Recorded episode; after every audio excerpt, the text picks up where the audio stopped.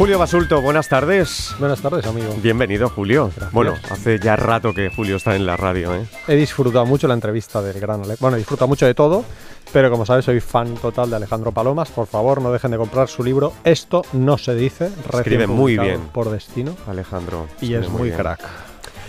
Oye, Julio, primero, muchas gracias por venir tan pronto.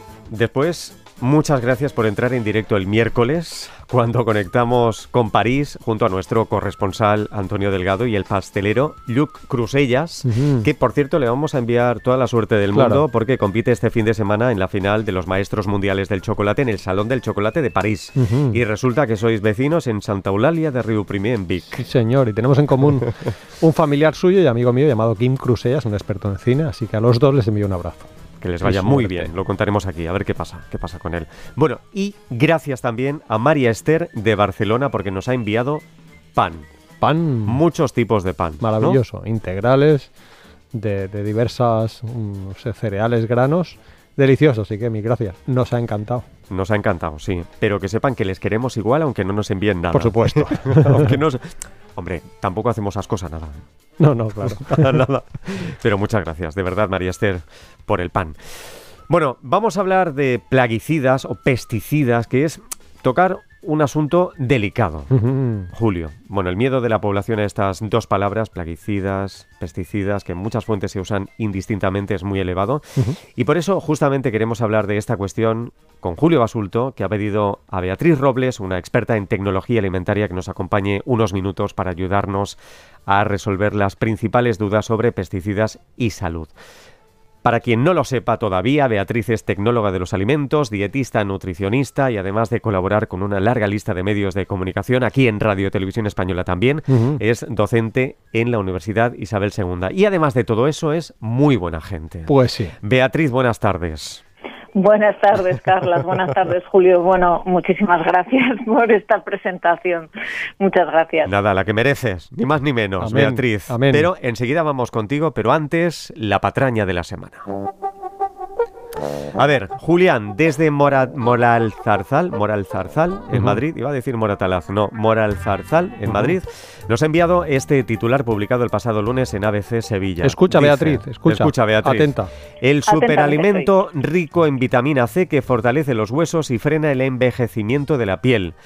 Nos hablan las mil maravillas de la fruta del baobab y nos pregunta si estamos o no ante una patraña. ¿Qué le decimos, Julio? Pues voy a resumir lo que dice el artículo, Sí. ¿vale? Porque Beatriz no sabía que teníamos esta patraña. Ya sé lo que va a opinar incluso sin leer el artículo, pero bueno, ya que estamos, le digo que, bien. claro, que según este titular de ABC Sevilla, eh, la fruta del baobab, baobab mejora el sistema inmunitario, frena el envejecimiento, trata la anemia y la fatiga, fortalece los huesos y regula la presión arterial. ¿Qué dictamina, doctora Beatriz Robles? Pues patraña de la semana, efectivamente. es uno de los típicos titulares en los que se coge un alimento eh, o un nutriente que a la población le suena exótico y se le atribuyen numerosísimas propiedades que por supuesto no están probadas porque todo lo que nos mm, lo que se salga de la norma, lo que nos resulte exótico, lo novedoso nos llama muchísimo la atención. Estamos en un momento de economía de la atención, los medios pugnan por, por nuestra atención y es una manera de, de ganársela, pero desde luego no, es todo absolutamente falso. Nada a añadir, gracias. Queda dicho. Ya y está. ahora la buena noticia nutricional de la semana. Que tenemos música también. Todo tiene música aquí. A ver, aparece en un estudio científico titulado Asociación entre la calidad de las plant-based diets Ajá. Lo he dicho bien, ¿no? Sí. Más o menos. Y el riesgo de fragilidad, y cuya primera afirmante es la doctora Mercedes Sotos Prieto. ¿Qué nos cuentas? Mercedes Sotos Prieto, una Sí. gran investigadora española. Pues nada, el estudio es un seguimiento durante 24 años de 82.234 mujeres mayores de 60 años.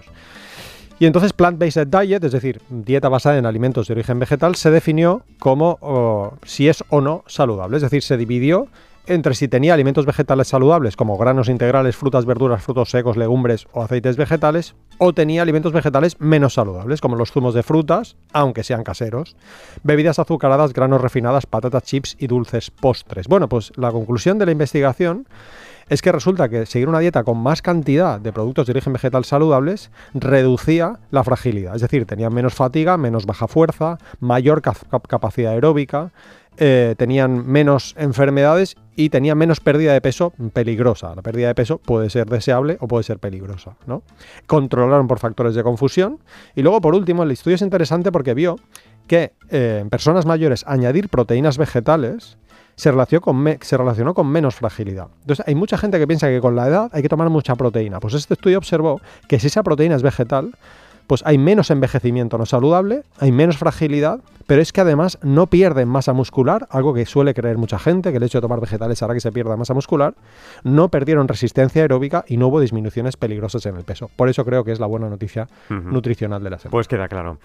Bueno, ya vamos con Beatriz. Ahora sí. Bueno, de nuevo, muchas gracias, Beatriz, por atendernos por teléfono desde León.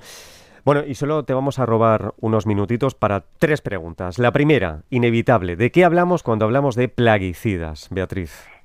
Generalmente usamos este término como sinónimo de eh, producto fitosanitario, que son los productos que se aplican a las cosechas para mejorar la conservación, evitar el crecimiento de partes indeseables de las plantas cuando germinan las verduras y hortalizas que a lo mejor no queremos que, suceda, eh, o para mejorar la conservación, para eliminar malas hierbas, aunque realmente la palabra plaguicida o pesticida eh, también abarca otros productos que, que, tienen otros usos, que no tienen que ver con los vegetales, pero lo, lo, asimilamos a producto fitosanitario, al producto que, que se echa en la cosecha o en la post cosecha para controlar la, la producción vegetal. Bravo. ¿Y entonces cómo se regulan en Europa? Que es lo que hemos puesto en Twitter, o al menos eso ha puesto la persona que gestiona el Twitter, ¿no? Ha dicho que tú nos vas a hablar de cómo se regulan. Que esta es una pregunta interesante, porque cuidado, no se regulan en todas las partes del mundo igual y nos interesa saber cómo, cómo se hace aquí. ¿Qué hace la Unión Europea al respecto? ¿Mira hacia otra parte? ¿La Unión Europea nos quieren matar? No, no, no, en absoluto. Claro, uno a uno. No, los, los productos fitosanitarios no son de uso libre. O sea, en la Unión Europea lo que se hace es trabajar con listas positivas, es decir, solo pueden emplearse las sustancias activas, los, los compuestos responsables de la función de, del producto fitosanitario que estén autorizados. Es decir, que eh, tienen que estar dentro de, de una autorización para poder usarse y esta autorización solo se emite si el producto prueba que es seguro y que es eficaz. ¿Y que es seguro qué quiere decir? Pues que no tiene efectos perjudiciales para los consumidores, pero tampoco para los agricultores que los aplican, por ejemplo, o para las personas que trabajan en, en, la industria produciéndolos, y tampoco tiene efectos perjudiciales para, para el medio ambiente. Y para esto, pues, ¿qué se hace? Se evalúa toda la evidencia científica, se presenta ante la Autoridad Europea de Seguridad Alimentaria y eh, la, la EFSA, la Autoridad Europea, revisa su eficacia y sobre todo su seguridad. Y claro, utilizarlos conlleva que en los alimentos es posible que aparezcan residuos ¿no? de, estos plaguicidas. ¿Qué se hace entonces? Bueno, pues se establecen legalmente límites máximos de residuos. De esta manera se garantiza que aunque el plaguicida se use, se hace con seguridad para toda la población, incluidos los, los grupos más vulnerables, como las mujeres embarazadas y, y, los niños. Para eso estos límites de seguridad se establecen con muchísimo margen. No, no son límites de toxicidad y que a partir de ese momento el residuo resulte tóxico, ni muchísimo menos. Se hacen con mucho margen de seguridad y de esta manera nos aseguramos que, de que no se producen efectos tóxicos en nadie, ni a corto ni a largo plazo. Para finalizar, entonces, no hay que temer a, las, a los plaguicidas. Y, si, me, y si me permites, la gente tiene más miedo a los plaguicidas que a otros alimentos mm, o no alimentos, como las bebidas alcohólicas, que no es exactamente un alimento. Claro, eh, desde luego, es que eh, es un poco lo que decíamos en la patraña, ¿no? Todo lo que eh, parezca que se sale de, de, lo habitual nos llama mucho la atención. Entonces, de vez en cuando aparecen las típicas listas de los alimentos que contienen más plaguicidas y ya rápidamente vamos a verlo. Cuando lo que sabemos es que, por ejemplo, el alcohol, que está completamente normalizado en nuestra sociedad, eso sí que es un tóxico. Los plaguicidas, por supuesto, según la dosis, pueden tener toxicidad, pero en nuestro contexto, con las instituciones que tenemos y los órganos científicos de solvencia que tenemos, no. Y, de hecho, no es que solo estén regulados legalmente, es que la legislación se se cumple. Y, por ejemplo, el último informe de la Autoridad Europea de Seguridad Alimentaria sobre residuos de plaguicidas, que es del año 2020, eh, encontró que en más de las 88.000 muestras analizadas, más del 95% cumplía con los límites máximos de residuos. Es decir, se cumple la legislación en la inmensa eh, mayoría de los casos. Estamos muy, muy, muy protegidos. Beatriz Robles, Muchísimas gracias por estar con nosotros, tecnóloga de los alimentos. No dejen de seguirla, ¿eh? Quien esté interesado en todo lo que está contando y mucho más, la puede seguir en su blog, beatrizrobles.com, en redes sociales Beatriz Calidad y tampoco dejen de leer su libro Come Seguro, comiendo de todo, lo publica Planeta. Beatriz, un beso muy fuerte y hasta la próxima. Un placer estar con vosotros y un privilegio. Muchas gracias. Un millón de gracias. Esta es tu casa, ya lo sabes. Gracias, Beatriz. Hasta luego. Bueno, y voy a recordar los teléfonos para nuestros oyentes. Enseguida charlaremos con ustedes. 900-630-630 y 900-137-137. 900-630-630 y 900-137-137. Enseguida conversamos con los oyentes. Pero ahora te toca a ti, Julio, antes a Beatriz, ahora a ti, porque he visto en Twitter que hace poco recibiste un correo electrónico que te aseguraba que los varones agricultores y ganaderos españoles tienen tasas muy altas de cáncer a causa, según él, de los plaguicidas, justamente. Te sugirió que, y leo textual, esto se nos oculta por el poder de los lobbies de la industria agroquímica. Y para justificar el dato del cáncer, te adjunto un informe del Instituto Nacional de Seguridad y Salud en el trabajo titulado Ocupación, Actividad Económica y Mortalidad por Cáncer en España. Dos puntos, resumen ejecutivo. A ver, ¿qué indica ese informe para empezar? Venga, yo voy a intentar ser breve para que haya tiempo para nuestros oyentes, para sus dudas. Eh, efectivamente, el informe este del Instituto Nacional de Seguridad y Salud en el Trabajo indica que los agricultores tienen una mayor prevalencia de cáncer que otros trabajadores. Esto es exactamente así y esto es verdad. Pero en el informe también leemos que no se disponía, leo textualmente, no se disponía de información sobre las exposiciones laborales concretas ni sobre los comportamientos de riesgo para la salud. Entonces, ¿a qué se refieren con lo de exposiciones laborales o los comportamientos de riesgo? Pues exposición laboral significa que no sabemos si realmente su exposición a las sustancias potencialmente cancerígenas supera los límites de seguridad. Eh, bacterias fecales, por ejemplo, Carlas, si yo analizo algo de por aquí, seguro que hay. Si lo analizo muy bien, con un microscopio electrónico, pero eso no significa que la dosis de esa bacteria fecal sea peligrosa para ti, porque seguro que hay en el ambiente hay alguna. Además debe ser inevitable, entiendo. Es inevitable, no, podemos estar siempre a 100% de higiénicos, ¿no? Y entonces, ¿qué significan los comportamientos de riesgo? Bueno, pues lo que significa es que, ¿y si esos comportamientos de riesgo de este grupo, del grupo de trabajadores analizados, son los que aumentan el riesgo de cáncer y no tanto los pesticidas? Bueno, a ver, dices que el informe no ha analizado los comportamientos de riesgo, pero sí tenemos datos de dichos comportamientos. Claro. A ver, empecemos, si te parece, con tabaquismo, consumo de alcohol, sedentarismo. Bien. No se han analizado en este informe, pero sin embargo en el propio informe sí los cita, que es la respuesta que yo le da a esa persona que me escribió y le dije, sí, tiene razón, hay más cáncer, pero cuidado, el informe indica que, por ejemplo, tabaquismo, consumo de alcohol y sedentarismo es muy alto precisamente en el grupo de varones agricultores. En concreto, de las 12 ocupaciones evaluadas, el tabaquismo eh, por parte de los agricultores es el quinto puesto. Fuman un 54,6% de los varones agricultores. La población general fuma un 36,7%. Es decir, su mm. prevalencia de tabaquismo es mucho más alta y el tabaquismo causa muchos tipos de cáncer. Consumo excesivo de alcohol, otro comportamiento de riesgo, 15,4%. Ocupa el segundo puesto. ¿Vale? Algo que sabemos que aumenta el riesgo de cáncer. La gente pues no lo sabe, pero en cualquier bebida alcohólica aumenta de forma lineal, incluso con dosis bajas, el riesgo poblacional de padecer algunos tipos de muchos tipos de cáncer. La inactividad física que causa muchas muertes y que tiene una relación clara con el cáncer es el 53,4% en varones agricultores y ocupa el segundo puesto. La cifra es mucho mayor a la de la población general, que es un 36,4, ¿vale? Y la inactividad física sabemos, según la OMS, que provoca diversos tipos de cáncer. Bueno, pues vamos con el consumo insuficiente de fruta o verdura y con un tema delicado que es la obesidad. Cuéntanos. Vale, consumo de fruta y verdura insuficiente. Resulta que el 38,7% de los agricultores varones españoles pues no está tomando frutas y verduras, ocupan el quinto puesto dentro de las 12 mm, ocupaciones analizadas y, según la OMS, del 5 al 12% de todos los cánceres son debidos a una ingesta insuficiente de estos alimentos. En concreto, en el cáncer gastrointestinal, del 20 al 30% de los cánceres son por una baja ingesta.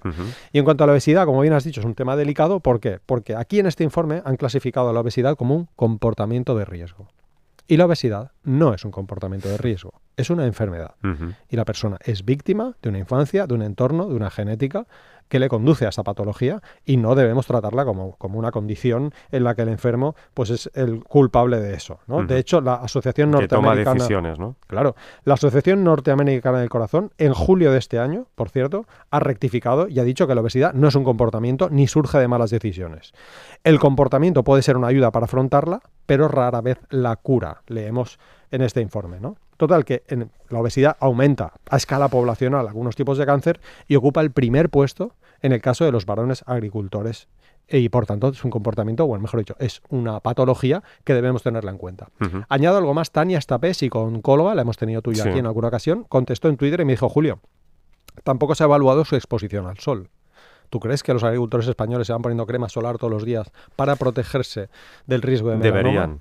Deberían, pero, Pero mm, pero difícil, seguramente no lo hacen. Entonces, sí. bueno, la conclusión de todo esto es que eh, no podemos atribuir a los pesticidas, que como acaba de decir Beatriz Robles, la mayor prevalencia de cáncer en este colectivo, sino seguramente hay otros factores. ¿Decimos algo más a quien nos muestre un estudio que relaciona pesticidas y mortalidad? Bueno, te, te duchas antes de un examen, Carlas, y apruebas el examen. ¿Es gracias a la ducha? No. Quizás sea porque te has estudiado un poquito antes del examen, ¿no? Correlación no es causalidad. Pues esto pasa aquí. Tenemos que pensar si hay una correlación o si hay una causalidad. Y para eso tenemos que hacer otra clase de estudios. Puede ser que alguien nos remita un estudio diciendo, fíjate, aquí tengo un estudio que dice que descartando factores de confusión, los agricultores tienen más cáncer relacionado con los pesticidas. Yo le preguntaría, ¿dónde se ha hecho ese estudio? ¿Por qué? Porque según la OMS, Carlas, el 99% de las muertes relacionadas con el uso de plaguicidas se, producen en países empobrecidos. ¿Por qué pasa en países empobrecidos y no pasa aquí? Porque en tales países resulta que hay un menor control, menor regulación o inadecuado. La vigilancia de la utilización de estos productos suele ser insuficiente o directamente inexistente y las precauciones de su manejo por parte de los agricultores son prácticamente inexistentes y esto no ocurre en la Unión Europea, como ha dicho Beatriz Robles. Preguntas, Ana. Bueno, la pregunta que planteábamos la semana pasada era, según el portal Nutrimedia, ¿son más saludables los alimentos ecológicos que los convencionales, Julio Basulto? Y su respuesta es que es un mensaje incierto en sus palabras. Por lo tanto, si uno quiere comprar ecológicos, que no lo haga por la salud, porque no hay pruebas de que sean mejores para la salud. Mónica Blasco Ruiz, de Chiclana de la Frontera, Cádiz, es la ganadora de Mamá Come Sano, escrito por Julio Basulto y publicado por De Bolsillo. ¿Qué preguntas hoy? Pues, ¿a qué se refiere el concepto carpu... Ay, carpura iba a decir. Captura corporativa de la salud pública. Captura corporativa de la salud pública. ¿Qué significa ese Yo concepto? no tengo ni idea de esto. ¿No? Te, va, te va a encantar, Carlas. ¿A qué se refiere el concepto captura corporativa de la salud pública? Sí, te va a encantar. Pero voy a, re- a leer la respuesta. ¿Ah? ¿A qué es buena? Sí. Eso está ocurriendo. No aquí. tenía ni idea. Eso está ocurriendo en España. Ajá. Sí. ¿Ustedes saben? ¿Saben la respuesta? Pues envíen un correo a lastardes.rtv.es, lastardes.rtv.es. Es curioso, ¿a qué se refiere el concepto captura corporativa de la salud pública? Entre toda la participación, en juego esta semana, un ejemplar del libro Come, Seguro, Comiendo de Todo, escrito por nuestra invitada de hoy, Beatriz Robles. Lo publica Planeta. Charlamos con ustedes. Participa en directo. Llama a los teléfonos 900-630-630 y 900-137-137. Las 6.44, 5.44 en Canarias. Empezamos en Vizcaya. Joseba, buenas tardes. Buenas tardes, Arrecha León. ¿Qué tal está, Joseba? Muy bien. Estupendo. Pues nada, eh, primero de todo, daros la enhorabuena por el programa que os sigo desde hace un montón de años y a Julio Basulto también le, que le compró todos los libros. Gracias. Y, y me los he leído todos y me encanta eh, todo lo que hace y, y lo bien que, que escribe. Un honor y Muchas gracias. gracias. Joseba. Y, y a ti, Carles, también lo bien que lo haces y Y lo bien que escribo. Sí que escribe, escribe muy bien, ya te lo digo yo. Sí, Muchas gracias. has- has- en el, no sé si era en el Dieta y Cáncer o... Sí, señor, el prólogo. El prólogo de, de Sí. Julio Basulto, aunque era buenísimo el prólogo. Efectivamente. Ay, pues muchas Como gracias. dice Julio Joseba. Basulto, casi lo mejor del libro. Es la pura verdad. Sí, a mí no me, Qué va, no, qué no va. me ruboriza reconocerlo, es lo mejor del libro. sí. Faltaría más. Co- Que empieza diciendo por responsabilidad. Así empieza el prólogo de Sí, Carlas Mesa. Me parece Sí, una sí. palabra importante, responsabilidad. Y, y en el deber de eh, Sin Sed, ¿por qué dices, Julio, que, que no lo has escrito tú? Y Siempre dices Porque, que- porque la mayor parte del libro, la inmensa mayor parte del libro es responsabilidad de Carlos Casabona. Yo no digo Ya, que no la haya ya, escrito yo, sí, he dicho que la ha coordinado Carlos Casabona. ¿no? Sí, pero me hace gracia porque eso es decir el libro, bueno, está en el libro Bebé sin sed, que lo escribió Carlos Casabona y nunca te dio nombres a ti mismo. Porque es la verdad, es que, sí, que- que Es yo humilde. lo he revisado desde luego, he escrito algún capítulo, pero... Joseba, Sí. Venga, vamos, sí. ¿qué pregunta? Sí. Vamos, perdón. Pues, quería preguntar sobre las proteínas. Si, si tomamos demasiada proteína, ya he os oído antes que, que la proteína vegetal, yo llevo una dieta, bueno, la dieta que de Julio Basulto que digo yo, eh, lo más, más vegetales menos animales desde Bien, que le conocí. Y bueno, de Geta en el alcohol desde que lo conocí. Bien. Y, y nada, pues que me encuentro súper bien desde entonces, gracias a él.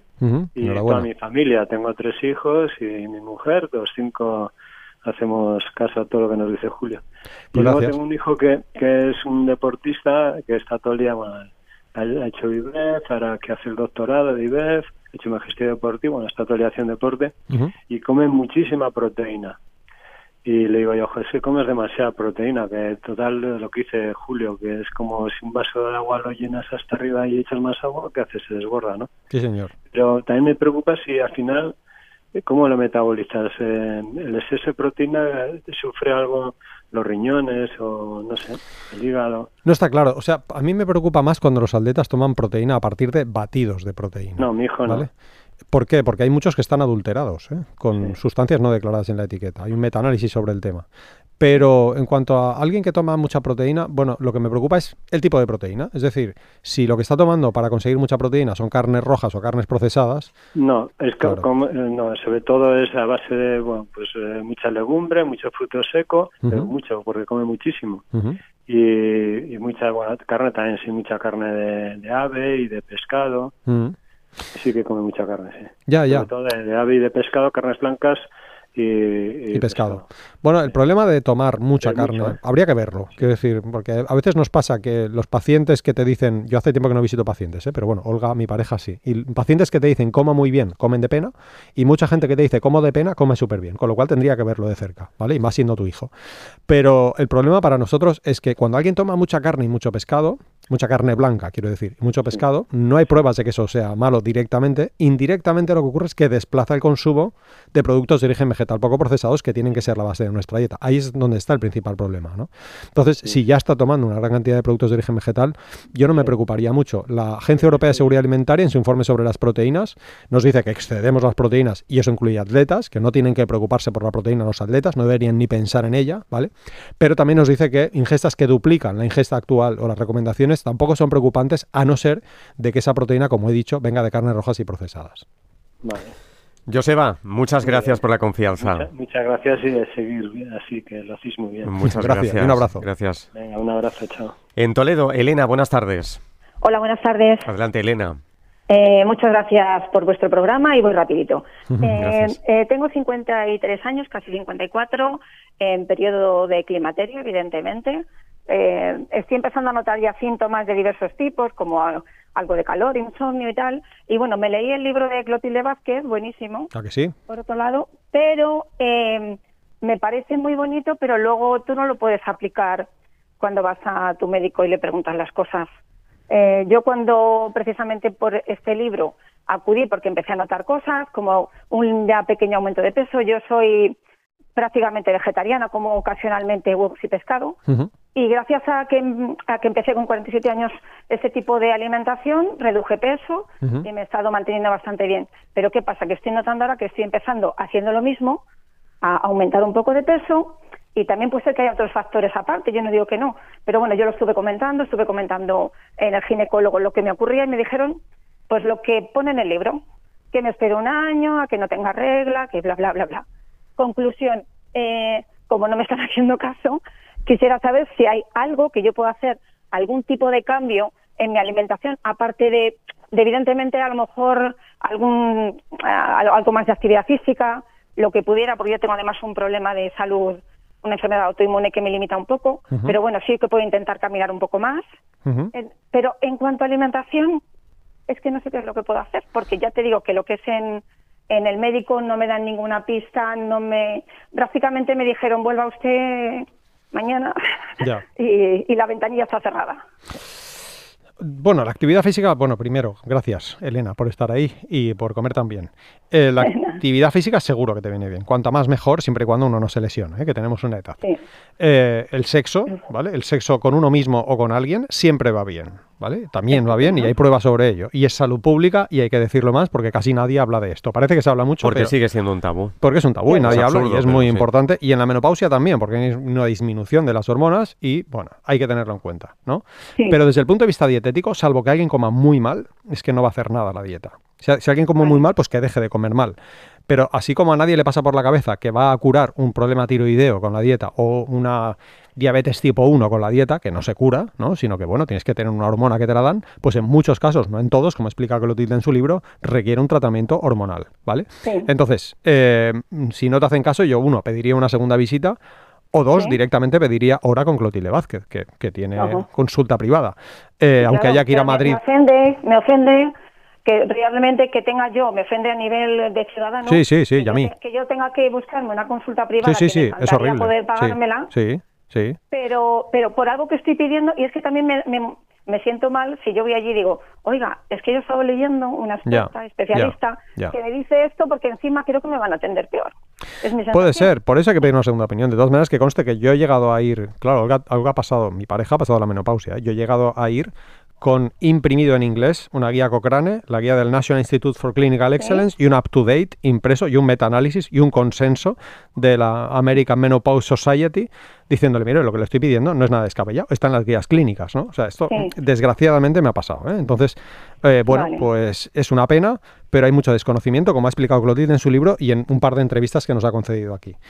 ¿Qué te diría? Pues, pues no sé, que, que- que ánimos y que a seguir. Quiero decir, no, no, tampoco yo no soy ni endocrino ni ginecólogo, con lo cual tampoco te puedo dar un consejo, no, puedo, no sé tu analítica, no podría revisar, pero sí sé que Sí. en cuestiones así vale la pena pedir una segunda opinión, porque personas que están haciendo ejercicio físico y que comen muy bien, sencillamente por una disminución hormonal que no es culpa suya, no sencillamente es cosas que pasas pasan con la edad, Sí. pues como explica Clotilde, de igual manera que nadie duda de que en la presbicia hay que poner gafas, no le dices a alguien deje de leer.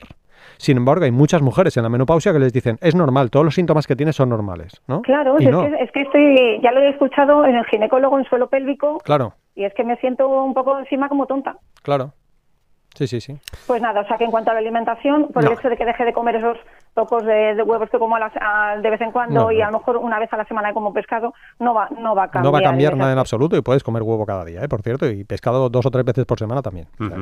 Sí, sí, es porque me cuesta un poco. no, no es que te lo aconseje, ¿eh? no es que te esté diciendo tómalo, pero decir, poder sí, puedes, sí. o sea, no, no, no va a cambiar nada. Elena, muchas gracias. Sí, Gracias por la llamada. gracias a vosotros. Gracias y buenas tardes. En Zaragoza, María, buenas tardes. Hola, buenas tardes. Adelante, María. A ver, muchas gracias, eh, muchas gracias Julio por el, y bueno, a ustedes por el programa eh, y bueno y por toda la, la radio que me hacen mucha compañía. Muchas a ver, em, quería preguntar, em, yo bueno he sido vegetariana em, bastante estricta, luego me fui saliendo un poquito y ahora eh, mi hijo, bueno, mm, tengo un nieto de año y medio y me dice, yo suelo comer bueno, aparte de vegetales y fruta y eh, ahora más pescado, el, el, la mm, carne esta que llaman carnita, vamos, que está hecha con soja, se compra en, diet- en dietética. Bueno, y ahora mi hijo mm, tiene un niño de año y medio y dice, oye, eh, mamá, ¿le podría dar la carnita al niño? Digo, ah, pues no lo sé. eh, no tengo ni idea. Y se me ocurrió mirar en, en Google y lo primero que veo que la carnita que no es buena para la gente que tenemos, porque yo tengo osteoporosis, tengo 76 años. Eh, quería saber si esto es, em, no sé, a ver, Julio, ¿qué, ¿qué opina? Y, o sea, dos preguntas en una. Si no es bueno para mí, que tengo osteoporosis, y, y si, si es buena para el niño de año y medio o no. Gracias. Pues gracias a ti, María, por la llamada. Una, antes de contestar a tu pregunta, ¿eh? una persona vegetariana conviene que tome B12, sobre todo si tiene osteoporosis, ¿vale? Sobre todo.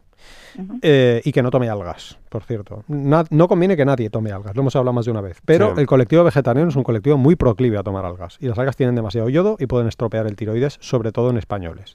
Entonces, en cuanto a la carnita, no creo que sea perjudicial para la osteoporosis ni para problemas hormonales, que suelen decirlo también, pero hay que mirar la etiqueta y que no tenga más de un gramo de sal por 100 gramos. Están obligados a ponerlo en la etiqueta. Si tiene... Lo pone en el Google, ¿eh? Ya, ya, en Google pone muchas cosas. Eh, Ya, si ya, no, si- no, por si eso, se por te eso, ocurre no, mirar soja y osteoporosis o soja y cáncer, es probable que los primeros resultados que salgan sean alarmistas. Sin embargo, si pones soja cáncer, Fondo Mundial para la Investigación del Cáncer, un colectivo sin conflictos de interés, te dirán que la soja es segura. No te dicen coma soja, porque no hace falta tomar soja, puedes comerte lentejas que siguen siendo legumbres, pero no hay pruebas de que sean peligrosas, pese a que Google lo dice mucho. Entonces, mi respuesta es, si no tiene un más de un gramo de sal por 100 gramos, que, que el problema sería la sal, no la carnita en sí misma, ¿no? Pues puedes tomarla tú y puede tomarla el niño. Ahora bien, yo pienso que es mejor pues no recurrir a esta clase de productos que no hacen falta y priorizar el consumo de, pues eso, legumbres, frutos secos, en el niño pequeño chafaos, no, que no sea atragante. Y a- alimentos de origen vegetal poco procesados. María, muchas gracias.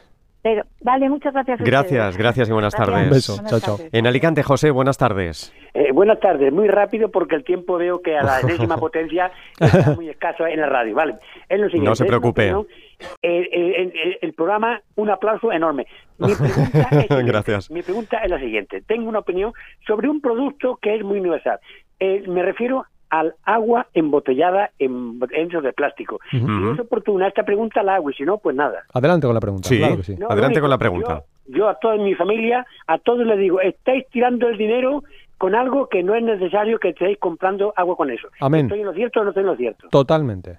Bueno, pues ya está. Totalmente. Salvo que en su municipio justo sea uno de los muy, muy, muy, muy poquísimos municipios en España en los que no hay agua potable y el ayuntamiento Claro. te lo advierta. Es decir, el ayuntamiento tiene la obligación de advertirte, en nuestro municipio no hay agua potable. Que en España Claro. no sé si hay alguno, ¿eh? pero bueno, por, por si acaso, está bien decirlo. En caso contrario, yo creo que es más saludable el agua del grifo y desde luego es mil veces más barata que un agua embotellada. Claro, ello, es mi opinión esta. Iba a dar las razones, pero ya me las has dado tú. Muchísimas gracias, Julio. Muchísimas gracias. Nada, gracias a usted por la confianza, Gracias José. Muchas gracias. Un abrazo. Adiós, En Tarrasa, María Karma, buena tarde. Hola, María Karma. Ahí está. Hola, buena tarde. Buena tarde. Buena tarde. Adelante. Eh, y gracias por atenderme. Nada. Estamos justitos de tiempo. Sí. Mira, era referente a los pesticidas que se ha hablado Ajá. al principio del programa. Sí. Eh, claro, aquí hay mucho control europeo y no hay problema con los, con los alimentos que comemos de aquí. Pero yo, por ejemplo, como muchísimo fruto seco, crudo, y claro, la, por ejemplo, las avellanas, las almendras, las nueces son de Cataluña, no hay problema. Pero, por ejemplo, los anacardos vienen de Vietnam, los cacahuetes vienen de Egipto. eh, hay estos, mm, los, los, estos, los ¿Controles? Los pintachos. los Ah, pistachos sí. vienen, vienen también de Estados Unidos. Sí. Claro, mm, estos países tienen el mismo control. ¿Podemos estar seguros de que esto eh, no tiene más pesticidas de la cuenta o unos pesticidas que sean dañinos? No, no y sí, esa es la respuesta. No tienen ese mismo control, pero sí podemos estar seguros de que no son, no son dañinos. ¿Por qué? Porque desde el momento en que pasan la frontera, es decir, no se permite la entrada en Europa de ningún alimento que no cumpla los requisitos que se ponen a los alimentos de Europa. Por lo tanto, Vale. si tú has comprado, yo he comprado en una tienda un producto alimenticio, ese producto alimenticio tiene que cumplir los estándares que aplica la Agencia Europea de Seguridad Alimentaria. María. Karma, muchas gracias. Perfecto, muchas gracias. Buena tarde, buenas tardes. Gracias. Y hasta Adiós, otra. Bueno, Muy- Julio. muy buena pregunta, por cierto. Sí, sí, es muy interesante. Julio, muchas gracias. A ti siempre. Y hasta la próxima. Besazo.